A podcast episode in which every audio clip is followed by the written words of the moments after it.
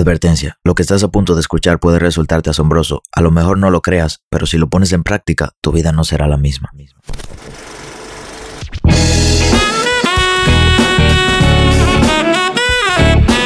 Hola, ¿qué tal? Mi nombre es Sebastián Rodríguez y a ti que me escuchas te doy la bienvenida a la sabiduría del Sensei un corto espacio de crecimiento donde te compartiré contenido de valor con el objetivo de ayudarte a crecer como persona y lograr tus sueños. Crecer te permite tomar mejores decisiones y mejores decisiones te darán mejores resultados.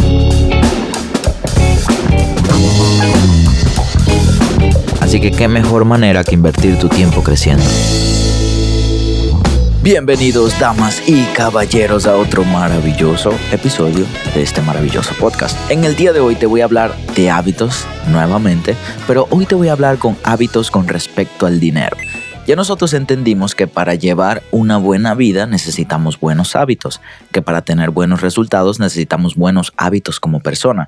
Pero en el aspecto monetario de nosotros como seres humanos, que es algo muy importante y que es un mito y cuando digo que es un mito, lo digo porque muchas personas tienen el dinero como algo aparte, como si no fuera importante. Y la respuesta es que el dinero sí es importante, pero no puede ser lo más importante de nuestras vidas. Entonces no debería ser un mito el hecho de hablar de buen manejo de dinero, el hecho de hablar de buenos hábitos financieros. ¿Y quién soy yo para poder hablarte de buenos hábitos financieros? No soy un experto, no soy no tengo 30 años, apenas tengo 21 pero puedo hablarte de buenos hábitos a la hora de manejar tu dinero porque yo tengo buenos hábitos a la hora de manejar mi dinero. Y esto se divide en tres bases fundamentales. Yo puedo determinar que tengo esos buenos hábitos porque actualmente puedo vivir la vida bajo mis propios términos. No tengo que depender de un empleo y puedo sacar dinero para mi día a día, además para cumplir mis sueños, para cumplir mis metas, para vivir un poquito extra de lo que normalmente pudiese vivir. Y no te digo esto para que te sientas mal, al contrario, te lo digo para que te motives y para que veas que es posible. ¿Qué buenos hábitos con respecto al dinero nosotros vamos a trabajar el día de hoy? Vamos a tener tres aspectos fundamentales. Primero vamos a tener la parte del ahorro, luego la parte de los ingresos o inversiones o la parte de los gastos. Vamos a empezar con la parte del ahorro.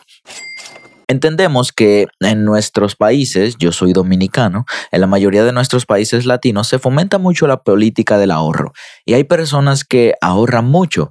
Conozco personas que cada vez que cobran algo de su sueldo, ahorran una parte de ese sueldo y eso está súper bien. El ahorro es el aspecto fundamental y el inicio de todo, pero una persona solamente puede ahorrar cuando la parte de sus deudas están cubiertas hasta el punto que le sobra dinero a fin de mes.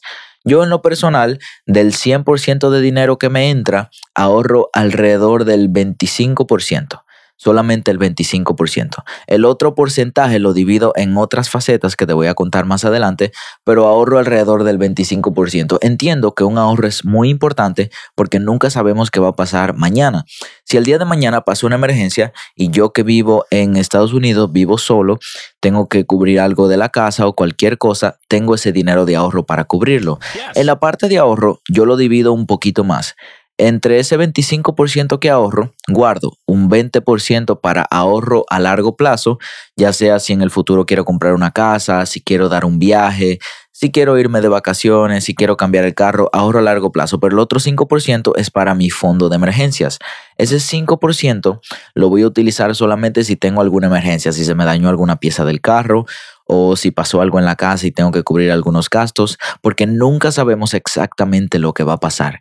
Esos buenos hábitos del ahorro se pueden desarrollar eh, de una manera disciplinada y estricta. Lo que yo hago es que como soy emprendedor, no recibo ingresos fijos, ni tampoco tengo días para recibir ingresos.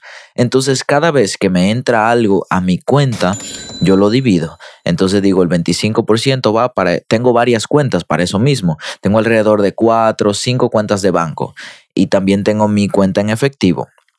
Pero lo que hago cuando entra dinero, Viene ese 25%, cojo ese 20% y lo entro en mi cuenta de ahorros. El otro 5% en otra cuenta de ahorro destinada para el fondo de emergencia.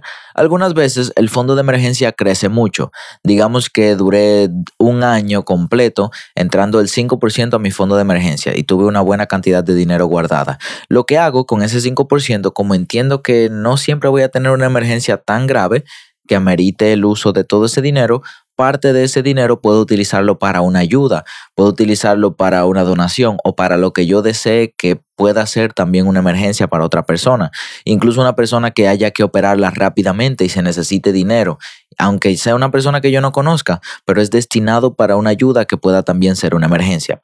Esos buenos hábitos del ahorro son sencillos y para hacerlo con disciplina solamente hay que decidirlo.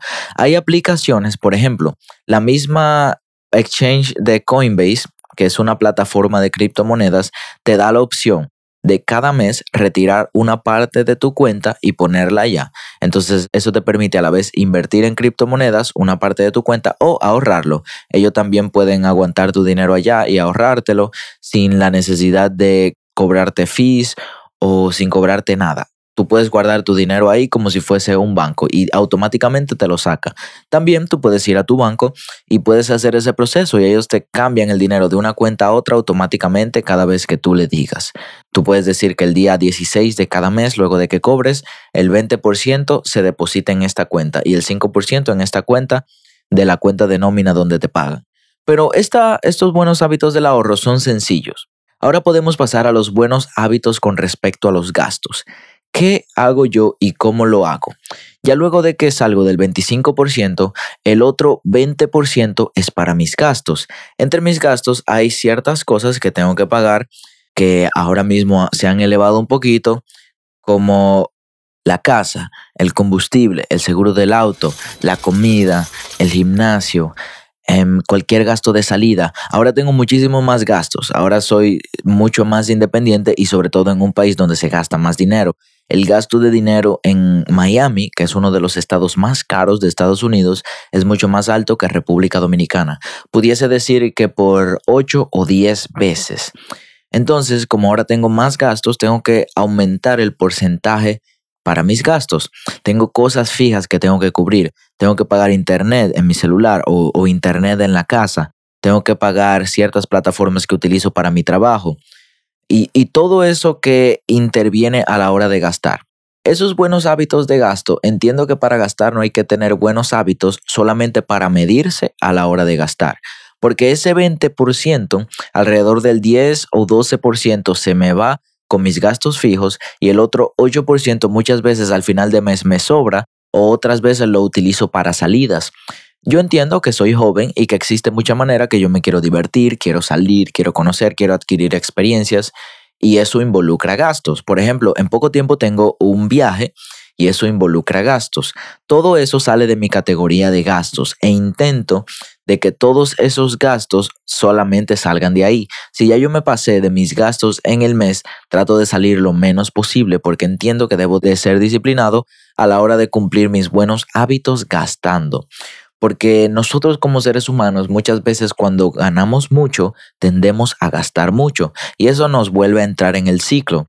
Si yo gano 100 pesos y gasto 99, entonces no me queda ni para ahorrar ni para invertir. Y estoy en nada, lo estoy gastando todo. Y generalmente es lo que pasa con la mayoría de personas. No tienen ingresos a largo plazo, o no tienen ingresos residuales, o no tienen inversiones, o no tienen ahorros, porque terminan gastando todo. Y yo lo entiendo. Imagínate, un joven de 22 o 23 años se gradúa de la universidad, obtiene un trabajo donde gana mil dólares mensuales en Latinoamérica, que generalmente es un buen trabajo Imagínate ganando mil dólares, cuando salgas del trabajo cansado, te llaman tus amigos, hey, vamos a llegar a tal bar, vamos a llegar a tal discoteca, o mira, Julia cumpleaños, vamos al cumpleaños de Julia.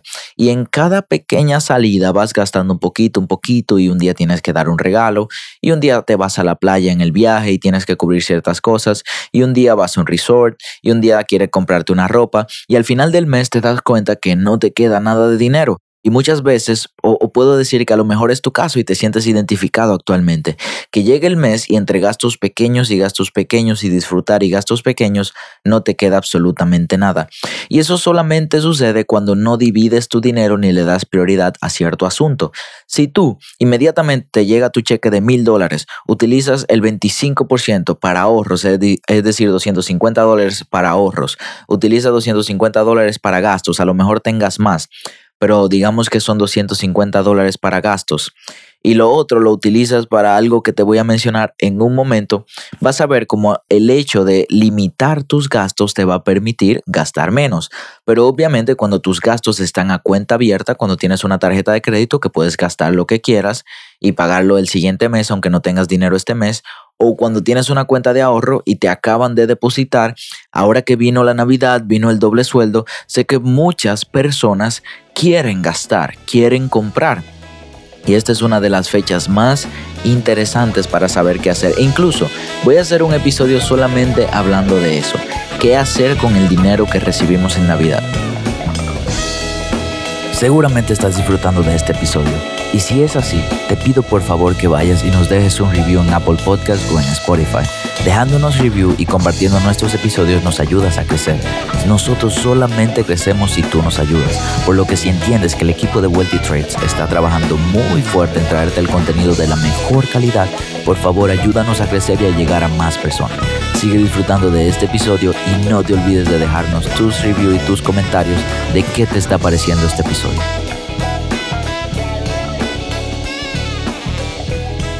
Qué buena idea que se me ocurrió ahora y ese va a ser uno de los siguientes episodios. Pero fíjate qué pasa, cuando tenemos la cuenta abierta para gastos, terminamos gastando todo.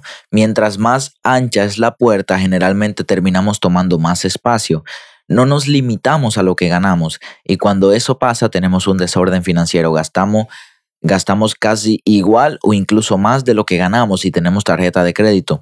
¿A cuántas personas le ha pasado que gasta su dinero de lo que gana mensual y al final del mes dice, bueno, ya gasté mi dinero, pero tengo mi tarjeta de crédito, voy a utilizarla y lo pago con lo del siguiente mes? Entonces ahí entras en el problema. El siguiente mes tomas el dinero para pagarlo, pero ya ese mes tenías más gastos y tienes que volver a usar la tarjeta. Y luego la vuelves a usar y la vuelves a usar. Y por ahí vienen los problemas de tarjeta de crédito. Y no son buenos, sobre todo cuando somos jóvenes. Entonces ya entendemos cómo tener buenos hábitos de ahorro, buenos hábitos de gastos. Pero ahora llegamos a la parte más importante de todo el podcast. Buenos hábitos de inversión. Cuando somos jóvenes, a mí nadie me enseñó esto, pero yo mismo me di cuenta y aprendí que nuestra tarea, una de nuestras tareas principales, por no decir la número uno, es invertir. El que puede invertir ahora tiene la capacidad de cosechar en un futuro. No puedes cosechar si no siembras y el que siembra en una cosecha que se ve prometedora, la mayoría de veces cosecha.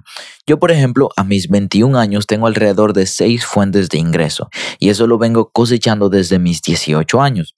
Por ejemplo, hace poco cumplí la meta de que mi portafolio de criptomonedas supere las seis cifras. Ya tengo un portafolio de seis cifras en un mercado que está ahora mismo en descuento. Es decir, que posiblemente en unos meses o a lo mejor uno o dos años, mi portafolio de cripto que está de seis cifras a lo mejor suba a siete. A lo mejor si sigo reinvirtiendo y sigo introduciendo capital en ese portafolio o si las criptomonedas en las que estoy invirtiendo siguen subiendo, voy a seguir generando ingresos por esa parte. También tengo mis ingresos de trading. También estoy desarrollando dos nuevos negocios, uno con un socio que conozco hace un tiempo, no voy a mencionar su nombre, pero estamos desarrollando un nuevo negocio y también uno con mi equipo, que es otro negocio que viene pronto y lo anunciaré pronto. Pero fíjate cómo esas varias fuentes de ingreso me permiten poder vivir un poquito mejor, un poquito más allá de cómo yo quiero vivir. Por ejemplo, entiendo que no es tan fácil para cualquiera y mientras más dinero tú tienes, más fácil se te hace invertir. Pero algo que me ha caracterizado es nunca tenerle miedo a invertir. Muchas veces yo me he quedado con dinero, sin dinero en mi cuenta de ahorros, pero sí en la parte de inversiones he tenido algo. Porque lo bueno de las inversiones es que si inviertes en terreno fértil, esa cosecha generalmente se da. Y aunque no sea tan rápido, se da. Y es mejor tener 100 pesos invertidos que 100 pesos ahorrados, oh, porque 100 pesos ahorrados no se multiplican. 100 pesos invertidos a lo mejor en un mes son 110 en otro mes son 120, y vas componiendo tu dinero hasta el punto que el dinero te produce más dinero. Yo soy emprendedor y el dinero que tengo me produce más dinero, pero todo eso es gracias a mis buenos hábitos de inversión. Tú a lo mejor tienes 25, 30, 35, hay personas hasta de 60 años que están escuchando este podcast y a lo mejor nunca han invertido en su vida y se pudieran sentir, wow, este muchachito o que pudiera ser hijo mío me está hablando a mí de inversión. Y la respuesta es que la edad no tiene nada que ver, no importa, no importa cuántos años yo tenga, lo que hablan por mí son mis resultados. Y te digo, si tú tienes la capacidad de en este momento actual decidir, mira, yo voy a invertir por lo menos en mí, que soy mi activo más valioso, entonces invierte. Toda inversión que tú hagas o en ti o en tu futuro va a valer la pena. Pero generalmente las personas quieren invertir en proyectos, pero nunca quieren invertir en ellos mismos. Eso fue algo que también me caracterizó mis buenos hábitos de inversión. Yo empecé a invertir en mí en una edad temprana, porque como yo soy el que invierte, yo soy el que toma las decisiones, el que analiza dónde invertir, el que busca los nuevos negocios, el que busca los nuevos socios, el que se mantiene constantemente moviéndose y conociendo gente. Si yo invierto en mí, entonces yo mejoro y mientras más yo mejoro, mejores decisiones tengo. Por eso la inversión en ti mismo es la inversión más importante que puedes hacer. A lo mejor ahora mismo no sabes en qué invertir, a lo mejor no te gustan las criptos, no conoces a nadie donde invertir, no sabes forex, no no sabes de qué sacar dinero de inversión. Y por eso yo te recomiendo invertir en ti mismo, porque ahora mismo a lo mejor tú no tengas el conocimiento necesario para dominar ciertas inversiones.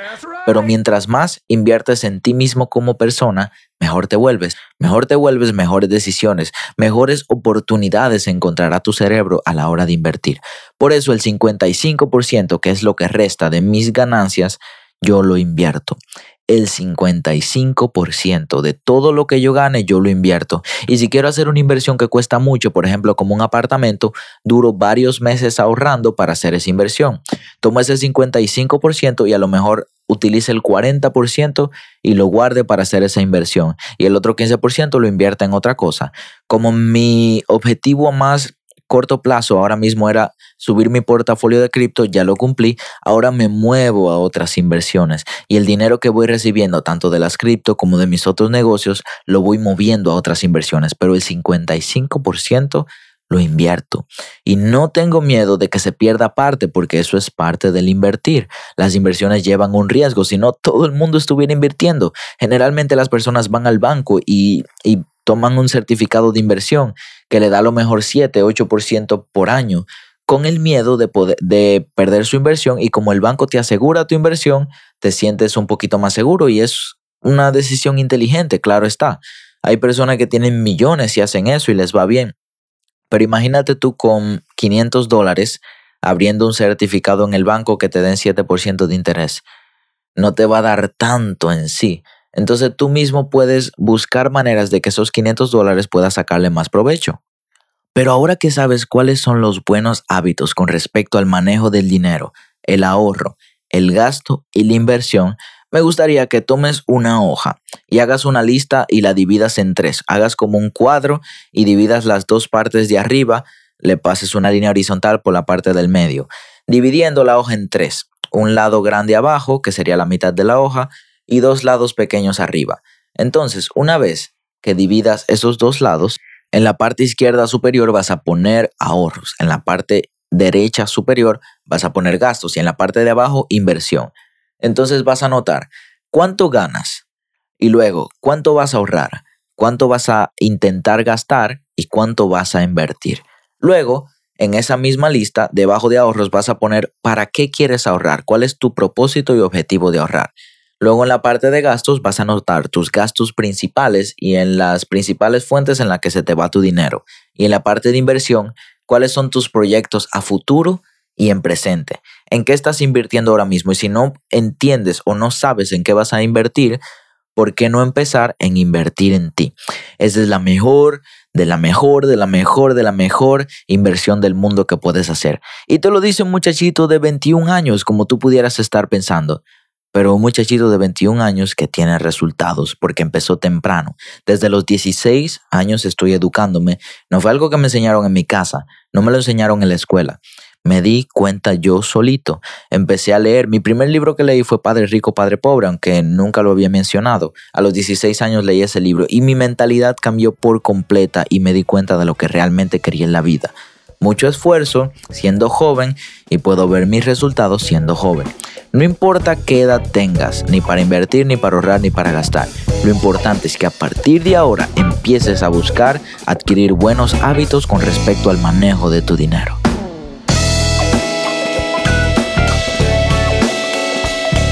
Si te gustó este episodio, te invito a que lo compartas en tus redes sociales.